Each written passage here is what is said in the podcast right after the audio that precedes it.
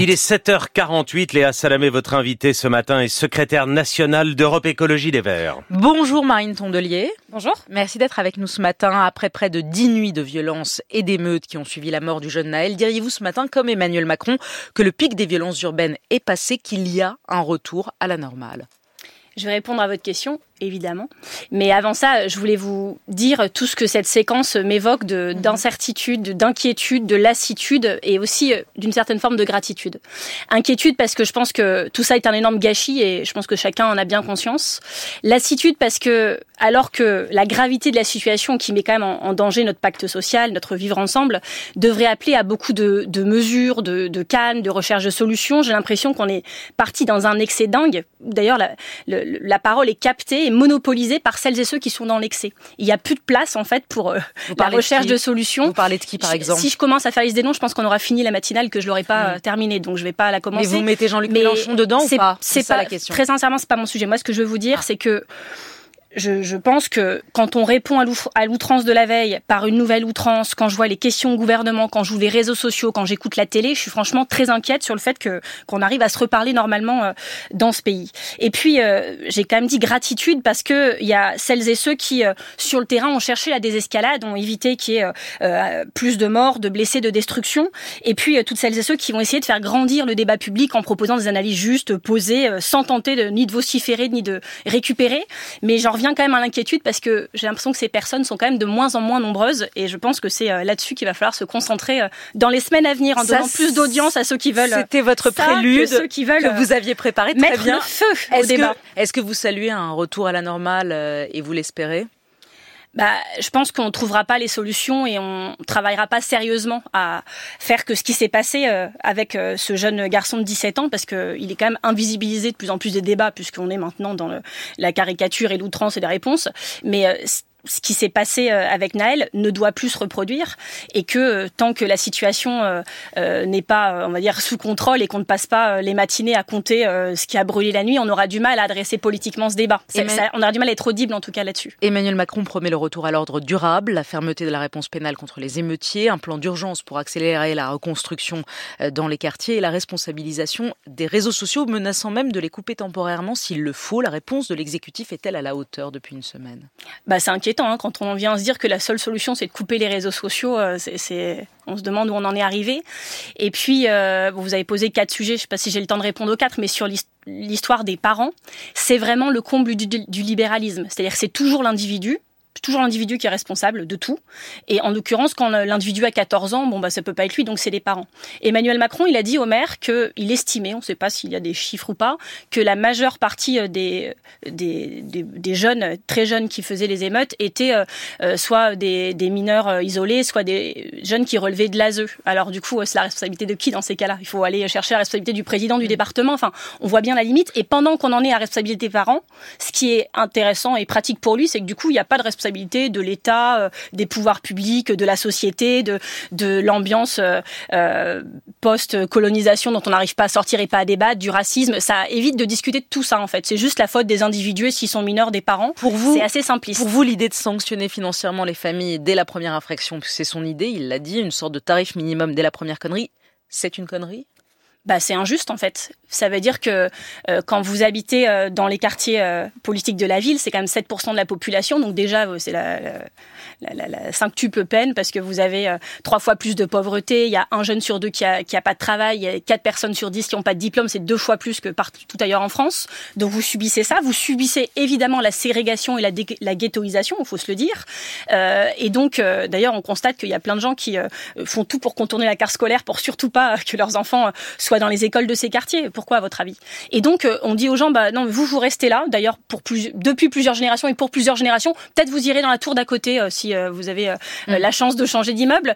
Mais si il y a un problème avec vos enfants, ce sera de votre faute. Et on dit ça à des mamans monoparentales qui parfois travaillent toute la nuit sans mode de garde. C'est un peu facile et c'est vraiment pour le coup du, du, mépris de classe et des mesures anti-pauvres. Mais ce gouvernement nous en a malheureusement donné l'habitude. Marine Tondelier, à la NUPES, il y a eu deux positions très opposées qui sont fait entendre depuis dix jours. D'un côté, Jean-Luc Mélenchon qui a dit je n'appelle pas au retour au calme, j'appelle à la justice. Puis il a fait le tri entre les écoles et les bibliothèques qu'il faut pas brûler et les autres, les dégradations acceptables à ses yeux.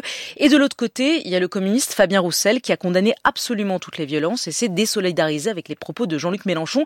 Il y a au moins deux gauches, dit-il, celle de Jean-Luc Mélenchon et la nôtre. Vous, vous êtes tout euh, chez les Verts. Vous êtes du côté de Jean-Luc Mélenchon, vous êtes du côté de Fabien Roussel sur cette question de la police, sur cette question des violences. Vous êtes On a du mal à, vous situer. Vous dites quoi? Bah, C'est très simple en fait. Je suis écologiste.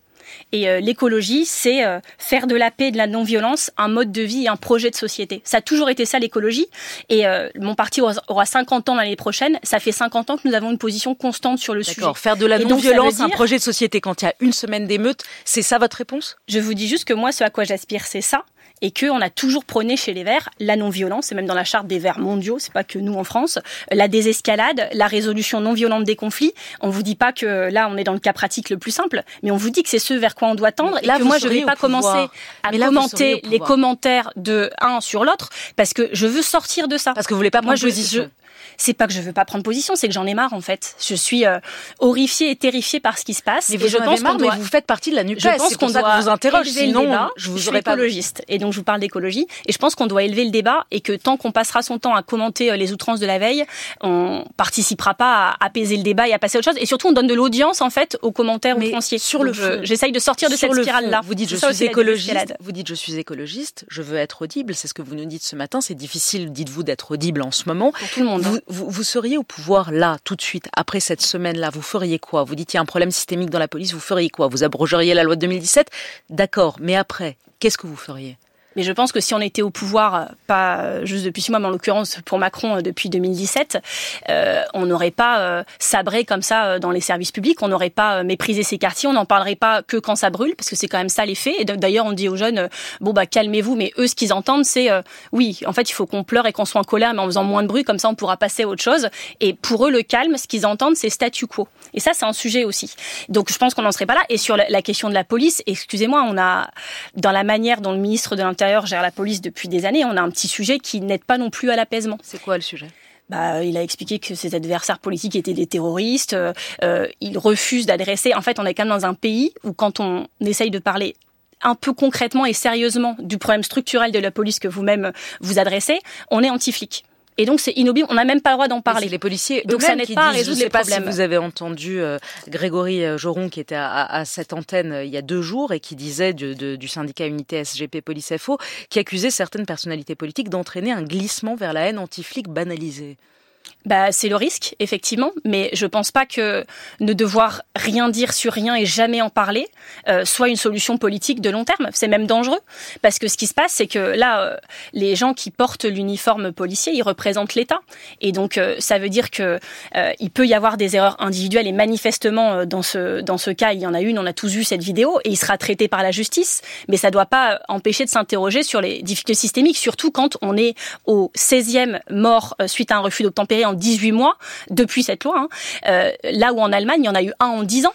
Mm. Et là où en Allemagne, les policiers, par contre, sont formés euh, à la désescalade, à la médiation, une formation d'ailleurs beaucoup plus longue que celle des policiers français, qui, je rappelle, est quand même passée de 2 ans euh, à, 8 mois. Donc ça a aurait augmenté un peu, mais c'est insuffisant, on le voit bien. Et donc il faut qu'on puisse parler calmement de ça. Parler calmement, vous dites être audible, vous dites ce matin.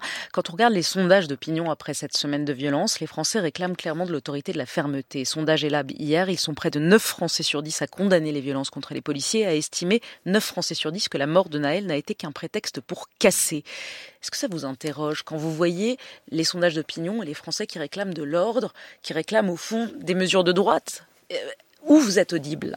Je pense que tout le monde a peur, évidemment, mais je pense que notre rôle, et si nous ne le font pas, euh, si nous ne le faisons pas, je pense que pas grand monde ne fera à notre place, c'est aussi euh, d'appeler à la vérité à la justice, et notamment, moi je reviens aux fondamentaux, hein, notamment à Blaise Pascal qui dit ça marchera jamais, et il dit il y a très longtemps, si la justice n'est pas forte et que la force n'est pas juste, et on peut se demander aujourd'hui si la justice est forte et si la force est juste. Dans le même sondage, 57% des Français seulement trouvent que ils ont confiance dans la justice. Hmm. Et donc aujourd'hui, on a quand même une justice, un système politique qui est fort avec les faible est faible avec l'effort. Et je pense que tant qu'on n'adresse pas, vous savez, on, entend liberté, égalité, fraternité. Moi, j'ai l'impression que les libertés publiques reculent, que la promesse d'égalité n'est pas tenue, et sur la fraternité, excusez-moi, on est servi.